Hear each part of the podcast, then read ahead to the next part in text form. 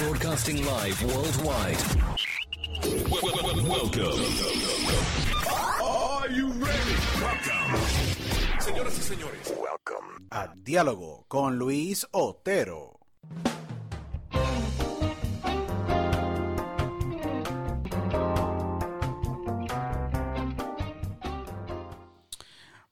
Bueno, saludos a todos los que nos escuchan a través de Diálogo con Luis Otero. Nos ven a través de Diálogo con Luis Otero. Este es tu host, eh, Luis Otero. Agradecido a todos ustedes por estar en otra edición eh, especial que tenemos para todos los que nos ven y nos escuchan a través del mundo entero. Agradecidos con la sintonía de ustedes, agradecidos por el apoyo desde el comienzo eh, en el podcast. Eh, hemos crecido grandemente y ya tenemos una buena base de, seguidores alrededor de toda Latinoamérica, Estados Unidos. Así que agradecidos con todos ustedes por ser grandes seguidores del, del show. Les exhorto a todos ustedes que nos sigan a través de arroba diálogo con Otero en Instagram y Twitter. Nos pueden escuchar en más de 18 a 19 plataformas alrededor del mundo. Eh, iHeartRadio, Stitcher, Apple, Spotify, eh, Podomatic, you know, eh, Tuning Radio, etcétera. Estamos creciendo alrededor de todo el mundo y estamos en todas las plataformas, así que agradecido con todos ustedes. Hoy yo tengo un gran invitado, un gran amigo muy especial en este show. Eh, primero que todo, quiero eh, darle las gracias a él por obviamente aceptar la, invitación. Este invitado que tengo durante el día de hoy, que es un gran amigo mío, no necesita mucha introducción para todos los fanáticos de la música urbana y los que pues han seguido el género de- de la música de reggaetón y la música de trap y, y hip hop y de la música urbana por, desde los comienzos. Este gran compositor y cantante eh, es nacido en Puerto Rico, tiene una gran trayectoria de más de casi 15 años en la música, y cuidado si más, si no me equivoco, eh, ha trabajado con la crema de la crema de la música urbana. Ha cantado, ya tiene temas con el gran Coscuyuela, Nicky Jam, Osuna, el negrito de los ojos claros, y fue una de las personas, primeras personas en apoyar a Osuna en su carrera. Eh, ha trabajado con grandes productores como eh, DJ Nelson, High Music, High Flow, eh, y un sinnúmero de estrellas de la música que si yo acabo no termino. Él fue parte del dúo hace muchos años, Aldo y Dandy. Hoy día es un gran empresario, gran motivational speaker y conferencista eh, y motivador eh, y también un gran, sigue siendo también un gran cantante y compositor eh, y va a estar presentándose próximamente dentro de las próximas semanas en un evento que es Mindset PR, que es un evento que no se lo pueden perder y pues estaremos hablando con él en, en este episodio sobre este gran evento que nos va a estar hablando y va a estar eh, dándonos toda la información. Hoy tengo eh, en nuestro programa de diálogo con Luis Otero a mi gran amigo y hermano, el señor Aldo, el arquitecto. Saludos, Aldo, bienvenido a Diálogo con Luis Otero. Un placer tenerte. Saludos, saludos Luis, gracias por, por esa presentación y un poquito de gravy para arrancar, pero gracias, gracias No, por hay, eso. que, hay que ¿verdad darle que- gravy, hay que, hay, que, hay, que, hay que poner los puntos claros. hay que No, poner los no, puntos no, claros. agradecido. Hay que poner los puntos claros, Agradecido. Sobre todo.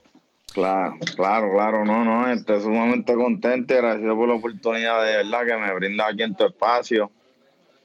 Este, y sí, como ya más o menos pues dijiste, eh, venimos desde de allá abajo, mucha historia que contar, muchas historias vividas, eh, mucha experiencia adquirida y lo que nos falta, ¿verdad? Pero agradecido con el espacio y buenas noches a todos eh, los que te escuchan y los que te ven por aquí vía Skype también, así que saludos a todos y gracias por el espacio. Ah, no, por ley. Tú sabes, alrededor del mundo nos ven a través de YouTube, nos ven en todas las plataformas eh, de audio eh, alrededor del mundo. Y agradecido con la invitación. Aldo, llevamos mucho tiempo ya eh, trabajando juntos, obviamente en muchos proyectos que, eh, fuera de, de, de- este espacio. eh, pero al César lo que es el César, una carrera increíble, más de una década sin parar, consistentemente trabajando eh, en la música, con la crema de la crema, en tarima con Yankee varias veces, trabajado con los mejores, los mejores y los mejores de la industria. y has evolucionado grandemente. Aldo, mucha gente te conocen y muchos de los que también están viendo el podcast no te, lo más seguro no te conocen, pero han escuchado tu música. Naces en Puerto Rico, pero en una en un escenario interesante. Tu mamá se encontraba en Nueva York y vas a Puerto Rico porque quiere que su hijo sea puertorriqueño. Así mismo es, este.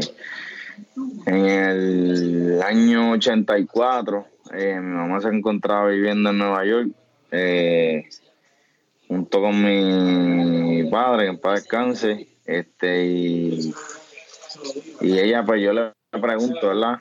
Y ella me decía que ella quería que yo naciera en Puerto Rico. Este, ella decía que Nueva York no era una ciudad para poder criar un niño como ella quería criarlo y como ella quería llevarlo. Y decidí tomar la decisión de, ¿verdad? De, venir de Nueva York. Ella se va a Nueva York bien jovencita porque eh, fue allá a estudiar cosmetología. Mi mamá es una profesional de la industria de la belleza desde muchos años. Ella empezó bien jovencita. Y, y en Nueva York donde ella se desarrolla, donde también tiene la oportunidad de atender grandes superestrellas y eso. Y, hasta que se da la situación, ¿verdad? De que estoy yo a punto de nacer y pues decide venir para acá, para la isla. Y aquí pues me dio a luz. Y puedo decir que, fue una bendición el yo, poder, yo haber podido nacer en esta isla y en esta tierra bendita que, que guarda tanto, tantas bendiciones, ¿verdad? Y, tierra pequeña que, ha parido tantos talentos y, y tanta gente grande. Así que más que un privilegio yo ser parte de esta tierra y así pues ella viene a Puerto Rico y yo me dio luz aquí y, aquí nací, aquí crecí, aquí vivo y aquí estoy. Y aquí y, y has hecho carrera y has hecho carrera en Puerto Rico por muchos años. Y mi carrera obviamente, mi carrera comienza aquí en Puerto Rico, está alrededor de ¿En qué año? A mi inquietud en la música empezó, empezó bien chamaquito, empezó bien chamaquito y ahí yo, yo, empecé como fanático. Yo me acuerdo que antes era casa de los té, yo caminaba del apartamento donde yo vivía con mi mamá y con mi hermanito y yo caminaba hasta casa de los té igual para comprar el disco. Hacía igual que yo, yo iba todos los jueves porque ahí estaban todos los discos nuevos y no tan, buscaba mucho de rock, pero Mano, mucho de la música urbana, yo ahí los primeros Guataúba, todos esos oh, discos. Papi, los, discos, salió Playero 41. Digo, antes de eso ya yo, porque mis abuelos también pues tenían tiendas de discos en tenían tiendas de discos en, en verdad en Río Piedra, lo que lo que era lo que era este lo que era tiendas Deco en Río Piedra. Wow, pues, tiendas Deco, sí. Eran dueños, wow. eran dueños de esa tienda y y ahí llegaban los discos, me acuerdo, Playero 38, Playero 37. Eh, y yo estaba siempre al día con eso, pero también hay un momento que ya mi adolescencia, cuando ya yo estoy más grande, eh, pues yo caminaba también a casa de los y compraba los discos. Compraba lo que, papi, me acuerdo que compré este Playero 41, los Dream Team, los wow. Guaidaganta, Guaidamoda, todos esos discos, papi, te digo, yo estaba yo estaba chamaquito, estaba en noveno, en diez, me acuerdo por ahí, en décimo, y caminaba, y ya desde chamaquito ya tenía la inquietud, ya como en décimo grado, ya a mis 15 años, pues yo tuve la oportunidad de empezar a grabar, porque mi tío tenía un estudio en la casa de su mamá, en un cuarto, y el closet era en la cabina, y y se trabajaba, como te digo, se trabajaba análogo y la máquina de hacer las pistas eran la máquina acá y que era una máquina análoga y ahí él hacía las pistas y me grababa. Y le daba para atrás y para adelante, de atrás y para adelante. Yo me... Ah, no, y así, así fue como, así fue como empezó. Así aprendiste un montón, porque me imagino que eh, te obligaba a hacerlo one take. sí, no, no, inclusive te digo más, él fue el que me enseñó a escribir en rap. Mi tío fue el que me enseñó a escribir en rap empecé a, escribir las barras, porque yo siempre ya escribía poemas y yo conocía lo que eran las rimas, pero eh, no, tenía la noción de escribir en rap. Yo más o menos tenía ya el tiempo de hacer reggaetón, pero no sabía cómo escribir rap. Y en verdad mi primera canción fue rap. La primera que grabé como tal fue un hip hop, me acuerdo. Y tenía como 14, 15 años. Tenías 14, si no me equivoco, estuve leyendo un poquito. A los 14. 14 años por ahí. Ahí fue que ya arranqué y empecé a grabar, empecé a grabar eh, después de eso pasa el tiempo, ¿verdad? Me seguí en la inquietud de la música. Este, una vez ya me gradué de la high que entro en, la universidad, pues ahí conozco a ahí conozco a a, a Dandy y después conozco a DJ Memo. Este, pues casualmente estudiamos los tres en la Interamericana, ahí en Cupey. En Cupey. Y en Cupey. Y entonces ahí pues nos hicimos panas, nos conocimos teníamos un amigo en común que nos presentó y empezamos a grabar. Entonces íbamos al mismo estudio de mi tío y ahí grabamos las voces. Y, ¿cómo te digo? Y, luego de eso, pues, grabamos las voces y, y le llevamos las voces a Memo. Y Memo, pues, entonces trabajaba lo que era el beat. En aquel entonces, este, Memo lo que tenía era un cuartito, me acuerdo, con, con con un MIDI. Con unas bocinitas bien chiquititas, sí, él mezclaba, tocaba, él tocaba, yo me acuerdo que él tocaba la bocina para hacer la mezcla y según la vibración de la bocina, ahí era que él sacaba la, la mezcla de lo que se hacía en aquel entonces, desde hablando, hace un par de años, ¿verdad? Y, y, así fue como empezamos, empezamos a grabar, pero lo casual de todo esto es que yo no sabía que Memo era sobrino de DJ Nelson. No, nosotros al, el camino, pues después nos enteramos y le digo, chico, pero ¿por qué tú no nos dices eso? Nosotros vamos con de Nelson, háblate con tu tío para que nos ayude, que si esto. Y, hacho, pero no sé cómo entrarle, que si esto. Y yo le decía, vamos a, dile esto, esto, aquello lo otro. Y me pasaba diciendo, vamos, chico, dile esto para que nos dé el break.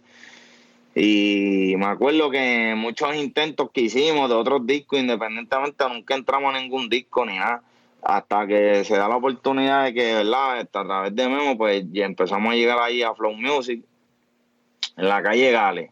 Eh, lo que lo que es la Fania, lo que yo le, yo le llamo la Fania de reggaetón. Sí, no, por eso, en la calle Gale, donde estaba Nelson, el estudio de Nelson, el estudio de Luni, donde estaba Torres por allá. Eh, eh, claro, exactamente. Entonces, ¿qué pasa? Que llegamos allí y una vez llegamos allí, pues nos conoció y eso, y, ya como que había escuchado un par de cositas de nosotros.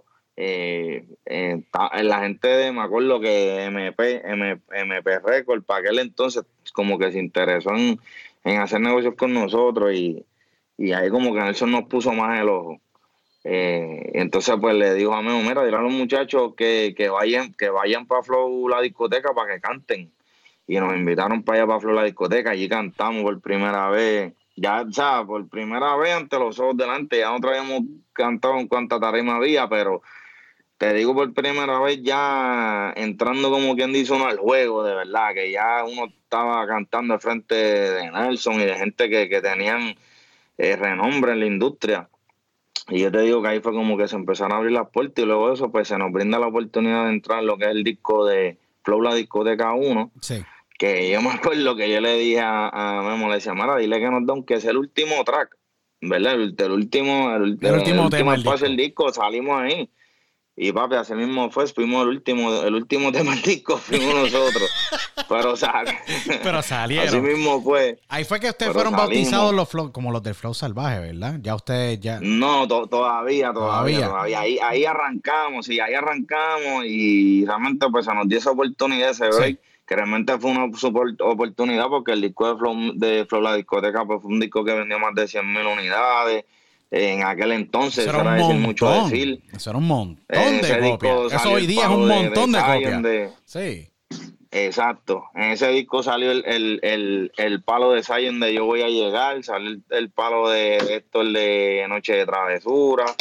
Este y nosotros estar ahí era una, era una mega oportunidad, ¿verdad? Y lo digo de esta manera porque para la nueva generación que no conoce, porque no saben cómo era esto, o sea, como yo le digo a muchos de los chamaquitos que yo veo que vienen aquí en negocio, no, y papi, ustedes la tienen fácil, ustedes la tienen mucho más fácil que para nosotros. O sea, ahora mismo con, un botón tú llegas a Chile, llegas al mundo entero, antes no, papi, antes tú tenías que... Era disco. O sea, tenías que meterle y te tenías que mover y de verdad era más, o sea no que ahora no, es que ahora no te tienes que mover, pero eh, la, dinámica de antes era un poquito más complicada porque no teníamos las herramientas de, las plataformas digitales, no había YouTube, no había nada de eso. So, había que meterle, entonces tenías que estar con una disquera, porque si no había YouTube, pues tenías que estar en la radio, y para tú estar en la radio tenías que estar con los que, los que mandaban, ¿entiendes? Si no, no entraba, o sea, era, así. Se nos da la bendición de entrar a Flow Music, filmamos en Flow Music con DJ Nelson, este, y, te digo que eso fue filmando y nosotros filmando y aparte, yo te diría que hasta antes mismo de, nosotros oficializar con Nelson, ya nosotros habíamos grabado a Sótala, pero a Sótala nace por, porque fue el primer este, Dandy, Dandy, Ese fue el primer exitazo. Bien, eso fue un exitazo. Ese fue el primer éxito. Sí, no, no, eso fue un palo. Eso sobró. Pero te digo un palo. Para, eso fue el 2005. Nosotros empezamos ahí en el 2004, pero en el 2005 nace ese éxito. Este, me acuerdo que ese fue el tema que nos abrió las puertas serio en la industria, como que todo el mundo nos puso los ojos encima, tanto así que, que ese tema nos llevó a, compartir tarima con Dari Yankee. Eh, eh, me acuerdo que en uno de los paris de, que hacían antes los residenciales, Seguro. Eh, y en, lo que era residencial, este, lo que es todavía, me acuerdo de Torres de Sabana. Seguro, seguro. Hacíamos paris bien grandes. Esos paris eran bien grandes. película. pero violento. y, y, me acuerdo que el tema fue tan grande que nos llevó a, compartir tarima con Yankee, Yankee acabando de pegar la gasolina. Creo que llevaba un par de meses o un año de haber Yo me acuerdo, creo que fueron como tres o cuatro meses después de la gasolina. Ustedes están trepados en tarima con él. Bien, pero tú sabes, eso se fue en aquel entonces por MySpace. habían, por MySpace habían fotos. MySpace en aquel entonces era el lugar. Exacto. Y MySpace estaban bien fotos de ustedes y él. y, yo creo que se grabó algo por ahí. Me han dicho que han visto en barberías por ahí, aledañas allí al área, que han visto los, videos de ese party, de ese revolución y que, nos ven. Este, y realmente, pues ahí es donde voy, que tal vez ahora mismo eso no esté en las plataformas digitales, pero, sí, mira, un dúo que se llamaba Aldo y Dandy, que realmente fueron los primeros en compartir tarima de la nueva escuela con Yankee, o sea, eh, junto con Tommy Viera, que obviamente pues Tommy Viera era artista de Yankee, y Tommy Viera y Cochi nos hicieron el remix del tema de Azotala, y eso nos llevó a nosotros a poder compartir tarima con Yankee, antes de, antes que cualquiera de la, de la nueva Ustedes fueron de los primeros que apoyaron, yo creo que Tommy y Cochi ya estaban en el panorama, porque Cochi siempre ha sido corista de, desde que lo conozco yo. No, Cochi siempre, exacto, Cochi es corista oficial de Yankee toda la vida, este, y y Don Vera, pues era, era artista de Yankee como tal. Este, y qué pasa, que cuando ya nosotros pues estábamos con Azota la super encendidísimo, este, ya llevamos un año, eso es otra cosa que la gente pues no ve. Ahora un tema pasa una semana y se convierte en un tema viejo, antes un tema te duraba un año. O sea, ya ahora está cambiando de nuevo, pero pero en aquel entonces tú con un tema, un tema era lo que tú necesitabas y ya, y realmente pues empezamos a viajar el mundo, me acuerdo que llegamos a visitar Londres con Nelson, este, con Memo también, este, te digo, ese tema fue el tema que nos abrió las puertas. viajaron, eh, estuvieron por Connecticut, estuvieron por Connecticut, Massachusetts, Florida, Georgia, eh, viajaron por sí, todo. No, eh, todo. Estados Unidos lo agarramos durísimo. Me acuerdo que Los Ángeles en un año, en un año nada más hicimos Los Ángeles con muchas veces corrida, contando el primer Calibash, el primer Calibash que se hizo. En Los Ángeles se realizó. Ustedes estaban en Los Ángeles, ahí, tuve, ahí estuvimos nosotros, ahí estuvimos nosotros. Los Ángeles, yo siento que no era, yo siento que Los Ángeles no era una plaza fácil de trabajar, porque Los Ángeles en aquel entonces había un movimiento, había muchos movimientos ocurriendo. Estaban lo que era básicamente los West Coast Hip Hop, que era Lil Rob y Baby Batch y toda esta gente. Y ustedes se metieron allí por las ondas radiales y, y yo sé que había un montón de, estaban los, o sea, la música hip hop chicana, ¿me entiendes? De descendientes de mexicanos metidos. Sí, no, no, no, que estaba, el reggaetón, el reggaetón se vino a meter fuerte. sí. Está así, en 2005 yo creo que cogió un giro bien grande, porque ahí es cuando las multinacionales comienzan a mirar el reggaetón. Acuérdate que acaba de pasar el boom de Más Flow con Looney Tunes, Noriega, este que en verdad estos tipos cambiaron el juego. ¿tú no, definitivamente lo este, cambiaron por completo, sí, sí, sí, sí. Este, y qué te puedo decir, eh, el, género no empieza ahí, obviamente tenemos que reconocer a Nelson, tenemos que reconocer a DJ Blast, tenemos que reconocer a todos esos arquitectos de, de la industria, pero en el 2005 yo diría que fue, eh, fue, fue el momento en que el género eh, estaba implosionando a nivel mundial de una manera increíble gracias a, las disqueras, las multinacionales, estaba Universal encendido. Y obviamente pues nace lo que es Machete Music, este, que era una subsidiaria bien ¿verdad? En grande de, Universal. Seguro que fue creada por el pues, gran Gustavo López. Gustavo López fue el creador de Machete. Exactamente. Que mucha gente no lo conoce. Pues, ahí entramos nosotros, ahí entramos nosotros con Nelson a, tocar lo que es la Plaza de Los Ángeles. Eh, y sí, tuvimos Los Ángeles muchas, muchas veces. En un acuerdo que en menos de un año visitamos más de ocho veces Los Ángeles. eh, éramos chamaquitos, en verdad, teníamos como 19 años y ya nosotros estábamos, estábamos metiéndole millas a la pantecha, estaban viajando como es. Estaban viajando bastante. Sí, sí, de verdad, de verdad. De verdad que sí, estábamos, estábamos haciendo muchas cosas grandes. Este, tanto así porque Yankee pues, nos puso los ojos a nosotros encima en ese entonces. Y tuvimos esa gran oportunidad. Sigue, sigue corriendo la carrera, esto es 2005, 2006. Pero yo quiero hablar, yo quiero preguntarte, porque yo sé que, y perdona que te interrumpa, yo sé que tú hiciste algo con Don Chesina para el disco de Don Fichureo. ¿Qué fue lo que ocurrió en ese, en ese disco? ¿Tú también escribiste o qué, fue lo que... No, no, no, lo que pasó, eso fue uno de los discos que no salimos, que se supone que hubiéramos salido y no salimos. Explícame esa historia, explícame esa historia. eso, fue antes, eso fue antes de llegar a donde Nelson. Correcto, pero es que todo, eso está escrito. Te cuento la cantidad de discos, muchachos. Eso está escrito. Sí, no, no, mira, me acuerdo de los anormales. Antes de que pensaran hacer los anormales de verdad, ya nosotros estábamos tratando de entrar ahí, porque nosotros conocíamos a Yomar, el caballonero, que es mi hermano, Dios lo bendiga, ¿verdad? Un siervo del Señor hoy día, pero que en ese entonces, pues, Yomar, Yomar era, yo te diría que Yomar fue de los primeros que nos ayudó a nosotros, pero bien, de manera, te digo que en los paris él iba con nosotros y cantaba con nosotros, Yomar fue, fue una ficha bien importante en la carrera de nosotros. Este, y intentamos en ese disco, intentamos Don Fichureo, intentamos varios discos y nunca, nunca pudimos entrar en ninguno de los discos. Don Fichureo íbamos a entrar, pero nunca, nunca el tema salió. Ok que, era un tema, era un disco que entiendo que era de Chesina. Era un varios alti, creo, creo que era un, un varios alti de Chesina que estaba haciendo para ese entonces. Correcto. Pero este, que realmente nunca salimos de ese disco.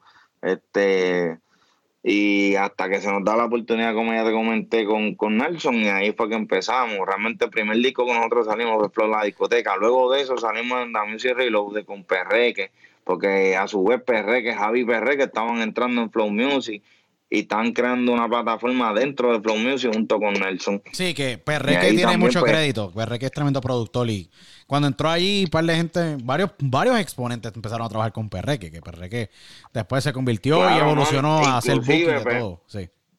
Perreque, Perreque fue una ficha clave también para, para que nosotros eh, pudiéramos firmar con Flow Music en ese entonces este y pasamos a hacer manejo de él, o sea, eh, él pasa a hacer manejo de nosotros y todo. Sí, por eso que, él evoluciona a hacer booking. Él hizo lo mismo con él, ustedes fueron los primeros clientes de Perreque porque después, años después, vino a hacer el booking del gran eh, boquisucio, como yo le llamo, el Luigi 21 Plus, mi hermano, Irán, que obviamente ustedes fueron los primeros que Perreque pues cogió y empezó a, a darle duro en la carretera, como se le puede decir. Sí, sí.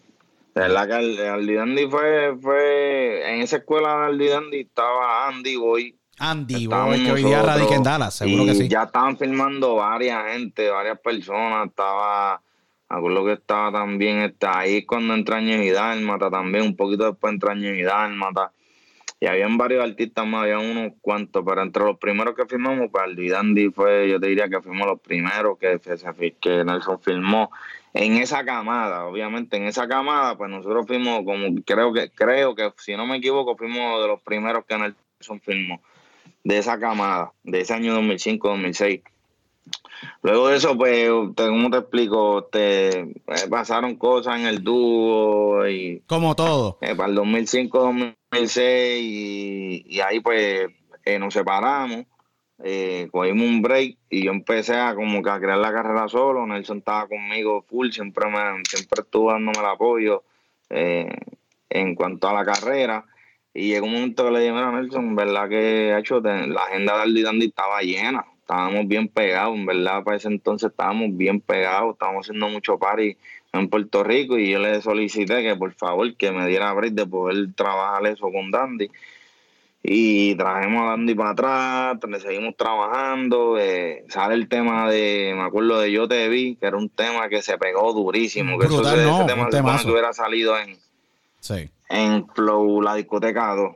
Eh, me acuerdo que decía este, este algo, eh, yo te vi, me miraste, no te hagas la boba, Deja que se siente el dembow cuerpo a cuerpo y que se joda. Ah, tú estás sí, revuelta, más revuelta. Seguro que me acuerdo ese, ese tema. se pegó. Se pegó, sí, me ese tema se pegó durísimo. Tanto así que me acuerdo que hicimos el remix con Andy Boy, pues entonces que Andy Boy estaba encendidísimo, No, con Memo, con latigazo y todo eso, pues entonces. Sí, Andy Boy estaba Saludito Andy Boy, que es mi pana, no, Andy es mi pana. Andy, Andy Boy, y pa- haciendo un, alto en esta parte de la entrevista, Andy Boy es, la gente no conoce muy bien, pero Andy Boy es un ingeniero, hoy día ingeniero, siempre Mm. fue ingeniero, pero fue uno de estos artistas que pues le encantaba la música y era ingeniero por el día y cantante por la noche y después de un momento hizo la transición completa full a ser, ca- a ser cantante y trabajar con obviamente Flow y estaba con el, con el, con el latigazo y mami que quiero que, que tú me tires, fuá, tú fuá", y me acuerdo de aquel tema y,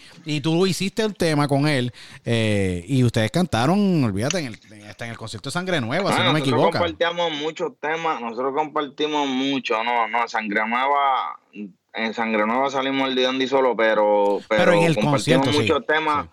No, en el concierto salimos el día Andy solo, Sí. pero hicimos muchos temas juntos, hicimos muchos temas juntos y compartimos, obviamente éramos de del mismo sello discográfico. Este, y me acuerdo que él hizo el remix, Mario Villa hizo el remix para ese entonces, que Mario para ese entonces era corista de Don. Seguro. Este, y, y el MLS me dio durísimo también. Luego de eso hicimos varios temas y, y en ese interín pues pasaron unas cosas y terminamos separándonos de nuevo y ya tú sabes, yo decidí quedarme solo y seguir trabajando solo. Para ese entonces entonces sale el disco de One Team Music.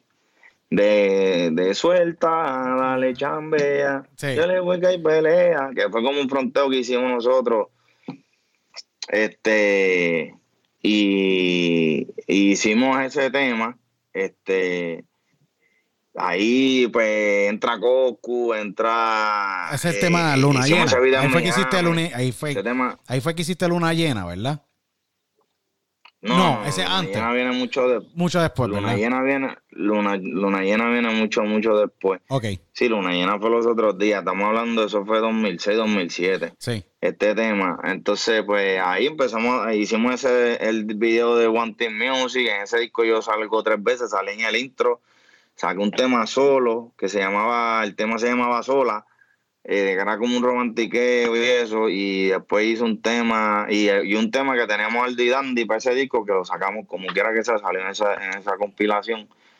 Este, y luego de eso, pues seguí mi carrera solo, este, trabajando, hice Touch Your Body, hice Test to Party, que fueron temas que Touch Your sonaron. Body sonó un montón. Nunca se me olvida que estaba sonando cada hora, dos horas, tres horas. Cada hora estaba Sí, sonando dos o sí, tres veces en la 94 en Puerto Rico. Pero estaba duro de verdad, sonando el tema, pero sin parar.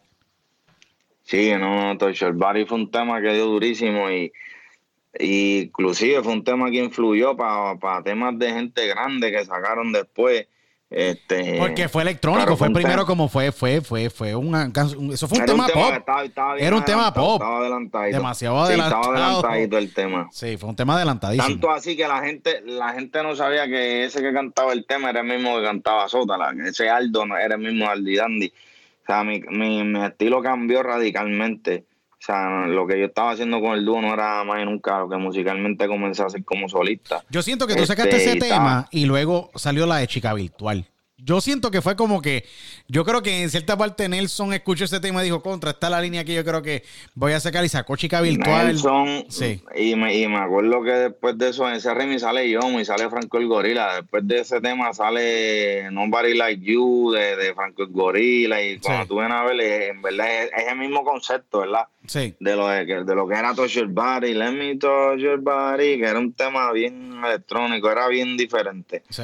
Y ese tema, pues yo entiendo que influenció, influenció bastante, tanto así que, que como comenté, este, eh, eh, muchos colegas pues trabajaron en base a ese concepto que no había salido, no había salido. Sí, porque Eso ese tema, la gente no le quiere dar el crédito porque la gente dice, no, mano, chica virtual, y después de chica virtual todo el mundo. Pero el que sabe de la música, anteriormente de chica virtual, estaba Touch Your Body, luego sale chica virtual, y luego Yankee hace eh, una movida en la calle con Yagi Maki, que fue un tema electrónico, luego también tú tenías eh, todos estos temas electrónicos que salieron en aquel entonces, ¿me entiendes? Wisin y Yandel salieron, Luego- sacaron luego- electrónico, todo el mundo sacó. Eh, todo el sí, mundo sacó, durísimo, olvídate. durísimo. Sí. Fue, fue, una, fue una epidemia. Luego de eso sale un tema que se llamaba Este es tu party. Sí, que era un tema bien diferente. Ese tema dio durísimo también. Era un tema.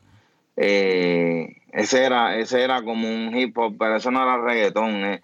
era, era bien diferente también, era otra este cosa. Pero ahí yo chanteaba bien fuerte. yo me acuerdo. Este es tu party, me llama el party. Yo me acuerdo, seguro. Ese tema. Y los chantes estaban durísimos. Ese tema se, se fue también. Fuerte. Ese tema se fuerte también. Sí, ese tema se fue bien fuerte también. Pero que eh, eh, esto que te estoy hablando está pasando y a su vez que esto está pasando, todavía las plataformas no estaban, ¿entiendes? Estaban comenzando a desarrollarse, pero no estaban como hoy en día. Tú tenías que tú vendías discos, ¿me entiendes? La gente, no, la gente no entiende, pero tú entraste por todos estos años porque hemos ido, la gente, o sea, estás narrándonos completamente tu, carrera, pero tú vendías discos, tú sabes, tú salías en, en, en básicamente en en, producciones donde se vendían discos.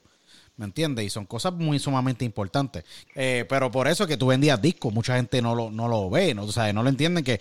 Eh, o sea, la gente iba a la tienda y compraban un disco. ¿Me entiendes? Que esas son las partes que, la gente pierde hoy día. Sí, no, no. Eh, exacto, que, que, en ese mismo momento está pasando la transición está pasando la transición de, de, lo, de lo físico a lo digital en términos de la industria, o sea, en términos de la industria de la música, estábamos pasando por una transición fuerte y era cuestión de adaptarse.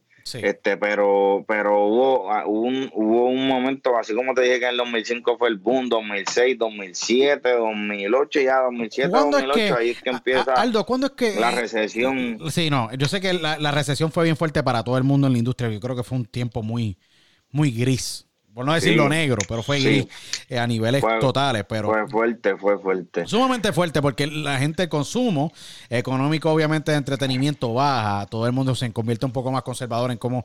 Y obviamente el dinero que compraban para comprarse un disco, pues ya no está. ¿Qué pasa? Eh, y obviamente hay tantos cambios en la industria que, pues sacar una producción es mucho más costoso, etcétera. Yo sé que, si no me equivoco, yo en ese tiempo de si tú te vas, y dándolo un poquito para atrás, yo sé que tú sacaste un tema con Nicky Jam, que si no me equivoco, chica de barrio, que fue también uno que yo creo que en cierta parte fue un tema que le, le salvó la carrera, y no sé si estoy exagerando, a Nicky en esos momentos, porque Nicky no tenía nada en la carretera. Tú vas y cantas y buscas a Nicky, tú vas y buscas a Nicky, crean el tema de chica de barrio, lanzas el tema de chica de barrio y lo mantienes vigente por un tiempo a lo que él pues eventualmente se muda a Colombia y todo el mundo sabe el resto de la historia.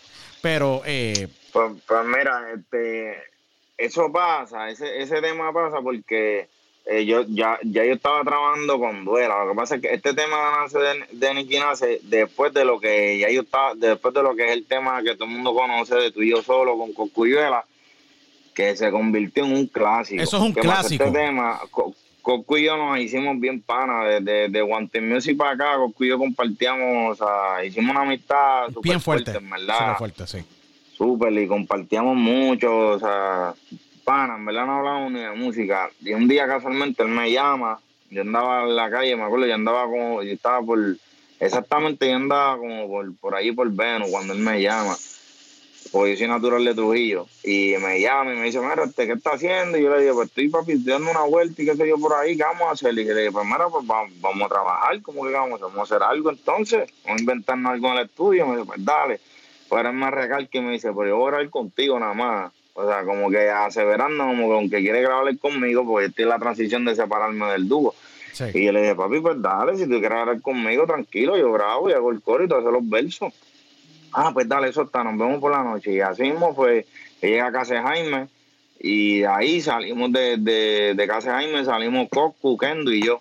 En la Mercedes de Jaime, me acuerdo, nos fuimos para el estudio de Duela y de camino de, de, casa de Jaime de Guaynabo a, a Curabo, a casa de Duela, eh, yo escribo, yo, eh, puso pone una pista y yo empiezo a tararear con la pista y, y, ahí cuando yo empiezo a dibujar lo que es el coro de, de tú solo que es un tema que, que, que yo te diría que cuando se hable de, de la industria de la música eso fue como con un nuevo comienzo eso fue eso fue como con un nuevo comienzo mano porque en tu, en tu, en tu carrera como que yo siento que existió todo eso. Un comienzo, fue un nuevo comienzo para ambos, porque, porque vamos con las cosas como son. Cocu no estaba, o sea, Cocu ya venía haciendo su música y todo, pero realmente pues Cocu no tenía un palo en la calle. Cocu tenía muchos temas de maleanteo y este, y hacía sus paris, ¿verdad? Y qué sé yo, y jalaba eh, eh, cierto gremio de personas, pero no no no, había llegado a la masa, no entraba a la masa. No, no había llegado a la masa, no, claro que no, claro que no, ni, ni, ni, ni había entrado todavía a las muchachas, a los paris, ni nada.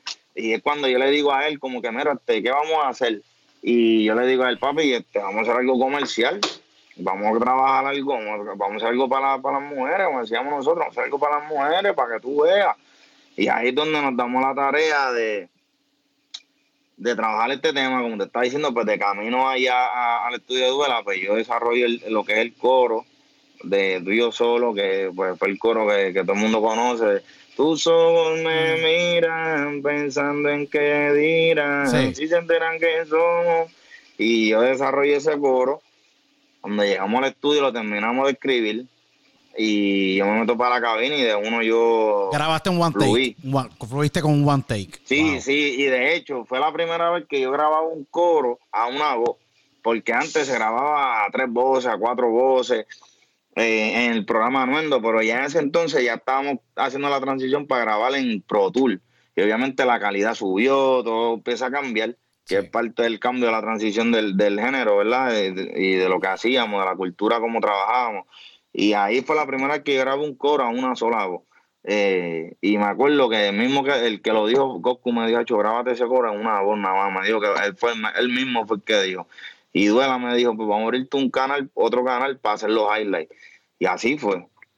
Hicimos ese coro de una y, y desde que grabé ese coro yo sentía algo tan especial, una conexión muy especial con esa con esa creación yo decía, wow, esto, está demasiado muy duro. Yo te iba a preguntar, tú tienes cuando adelantado, un artista sale, te, pregunto porque tú tuviste esa conexión especial con tú y yo solo, que es un clásico, que todavía hay por ahí artistas renombrados eh, por ahí cantando cantando coros, obviamente, eh, de este tema. Eh, y te pregunto, tú sabías que ese tema iba a ser un clásico a la hora que tú te metiste en la cámara, porque a veces tú sientes esa aura especial.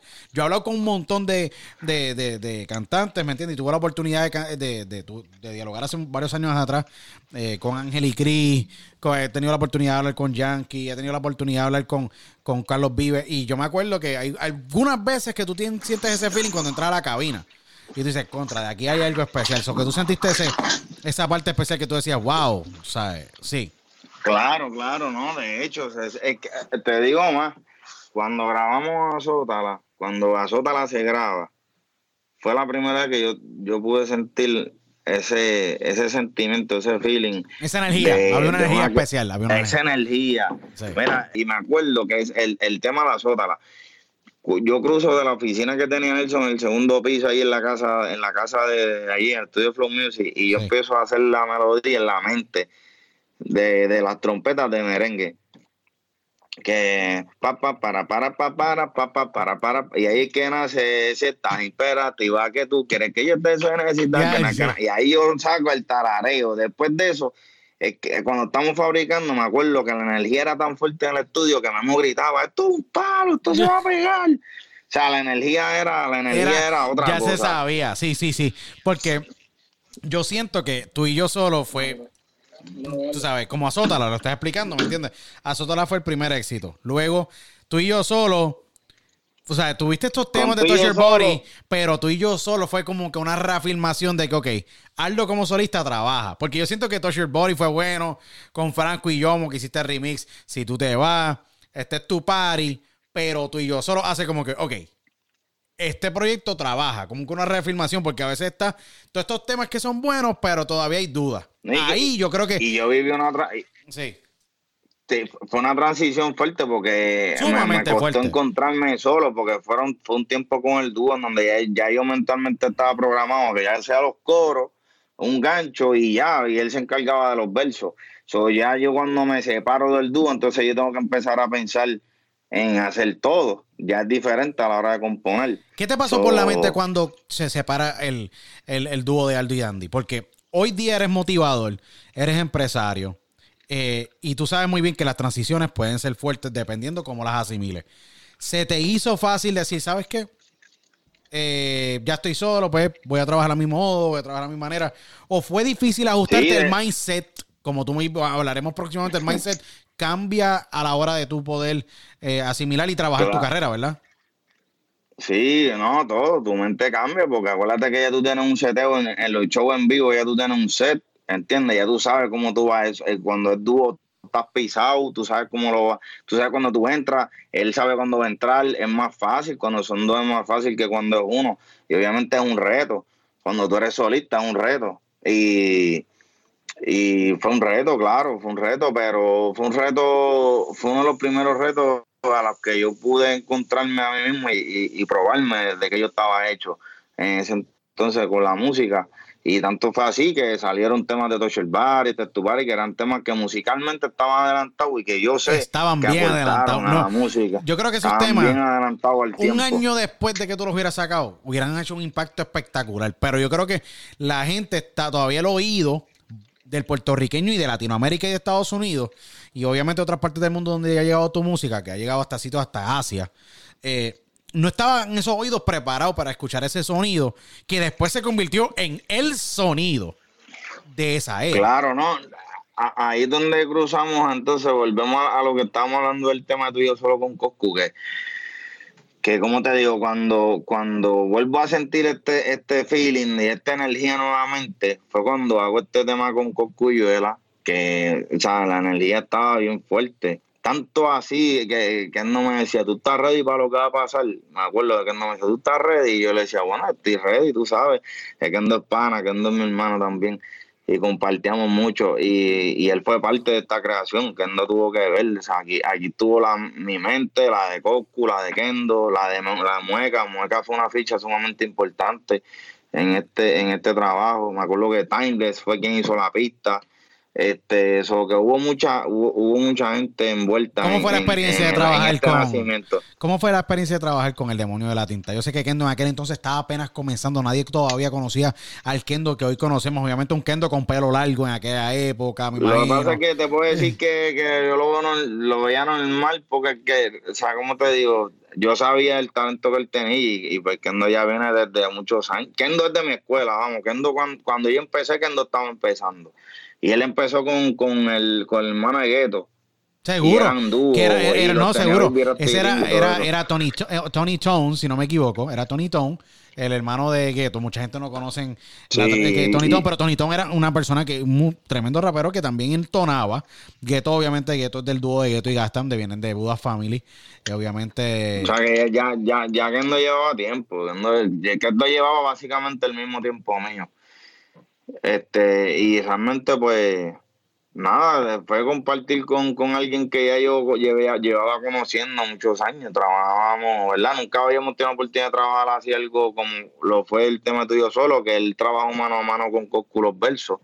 Este, y realmente, pues cuando nació el coro, eh, nació algo nuevo. Yo te digo que nació algo nuevo, nació algo el que sonido cambió. El sonido de, cambió. De nuevo yo, yo volví a sentir ese feeling como cuando nació Azota, ¿la entiendes? Y decía, este coro es un palo. es que el sonido este cambió, Aldo. El sonido cambió. El sonido cambió por completo. Exacto. Exactamente. Y ese, es el detalle, que el, que el, que el coro era sumamente nuevo. Este, y, y, yo te diría que también estaba adelantado. Era un coro que estaba sumamente tan adelantado en términos de coro y tema, porque, o sea, este.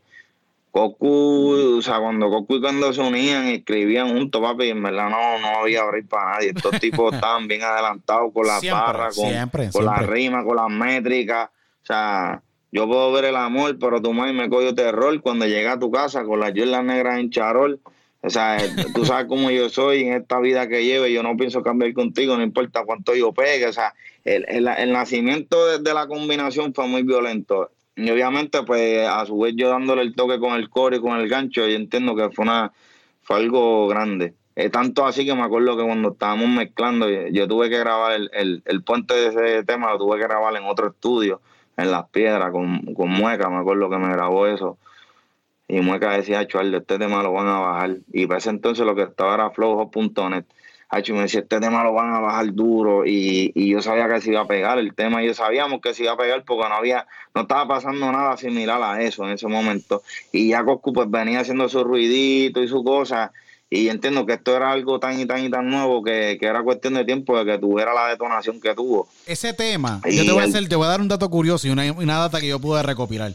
Ese tema de tú y yo solo, y yo chequeé unos files atrás, y esto es data, obviamente, de este tema. Este tema historia, esto es historia. Esto, es historia. Tú y yo solo tuvo más de 10 millones de descargas en Flojot. Así no fue. 10 millones de descargas. ¿Ok? Eso es un montón de gente de ir a un website y tú cliquear y bajar el tema. No lo mismo que hacer un streaming. Ah, y orgánico, párate, vamos, dilo, vamos a hacerlo orgánicamente porque no había ni presupuesto casi, tú no, no, tú no tenías presupuesto. ese tema no tiene video, ese tema nunca se le hizo un video, ¿entiendes? No hubo video, no hubo promo, no hubo nada, eso fue darle play y que explote por lo que que explotar. Wow. Y yo me acuerdo que cuando cero dinero, o sea, no, no, le metieron nada de dinero al mercadeo. Estábamos, estábamos a pulmón récord. Eso, eso era, ahí era que estábamos a pulmón récord. Y, y salió ese tema y se pegó bien duro en la calle. Y me acuerdo que empezamos a hacer party en todos los residenciales, fuera de la época de lo que comúnmente en Puerto Rico, ¿verdad? En Navidades, pues todos los residenciales hacen su fiesta. No era Navidades, eh, no era Navidades. Eh, yo realmente era como junio, exactamente qué época fue. Era como junio, mayo, por ahí, en esa época, porque eso salió antes, eso fue como para verano, y en verano cogí un vuelo ese tema.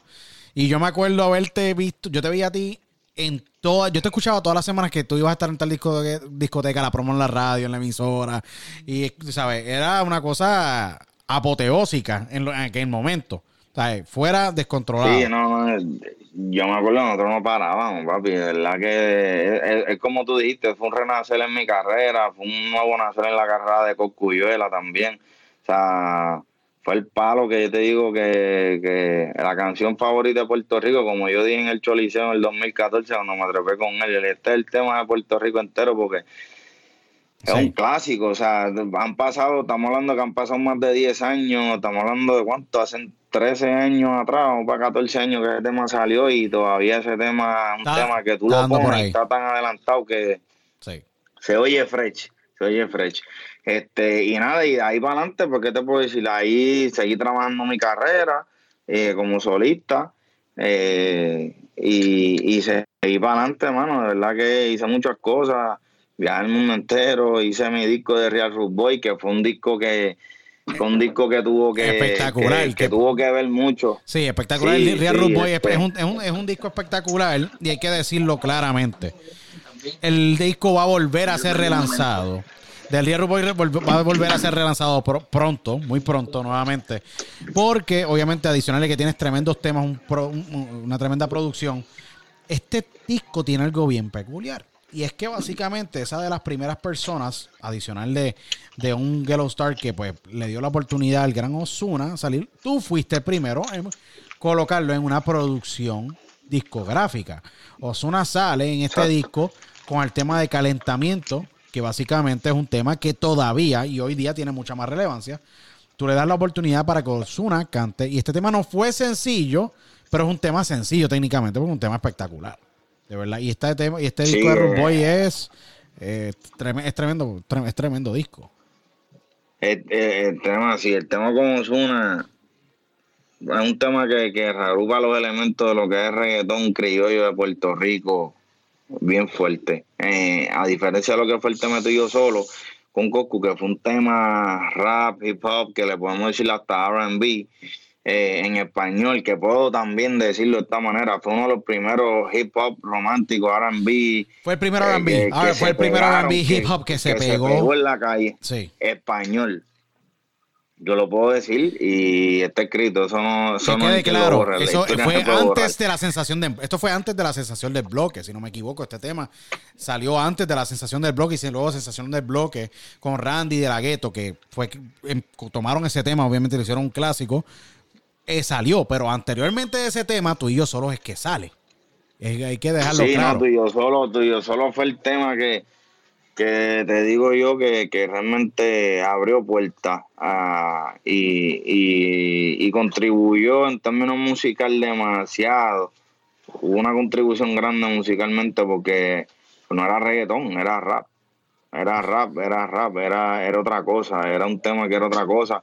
Y un tema que todavía suena porque la temática del tema es algo que se repite historia tras historia y año tras año, generación tras generación, es un tema donde habla eh, de que el papá o que la mamá no te quiere con este tipo porque este tipo es un malandro y realmente pues el tema trata de hacerlo ver como que él es un maleante, pero a su vez también está diciendo que es mi negocio, pero realmente el negocio de la persona era la música y todos sabíamos que la música se manejaba en que había que salir de noche para el estudio, amanecerse y era algo, ¿verdad? Tenía una temática que realmente todavía, todavía funciona. Tanto así me acuerdo que cuando yo conocí a mi esposa, este, mi esposa me decía, mi mamá no te va a querer porque tú cantas reggaetón, ¿entiendes? O sea, ya, ya, era, un, ya era un paradigma, era, era, un concepto de pensamiento que si tú eras reggaetonero, pues era un títere de la calle.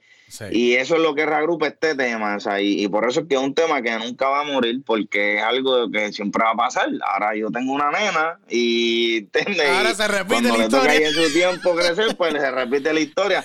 O sea, por eso es que es un tema que, que, que caló tanto y marcó tanta generación, marcó la generación en la que estuvimos y tanto así que trascendió a esta generación que ahora mismo pues hay artistas que, que, que, que reconocen el tema.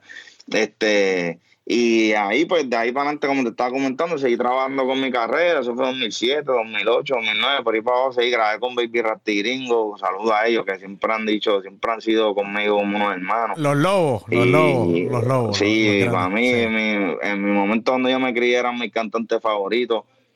Cuando yo era un chamaquito, que yo lo escuchaba criándome, este, grabé con ellos. Para contestarte lo de Nicky, grabo con Nicky porque yo empecé entonces a ir al estudio de Duela a grabarle. Ahí fue donde nació el tema tuyo solo, pues yo sigo trabajando con Duela, me gustó cómo me estaba trabajando las voces.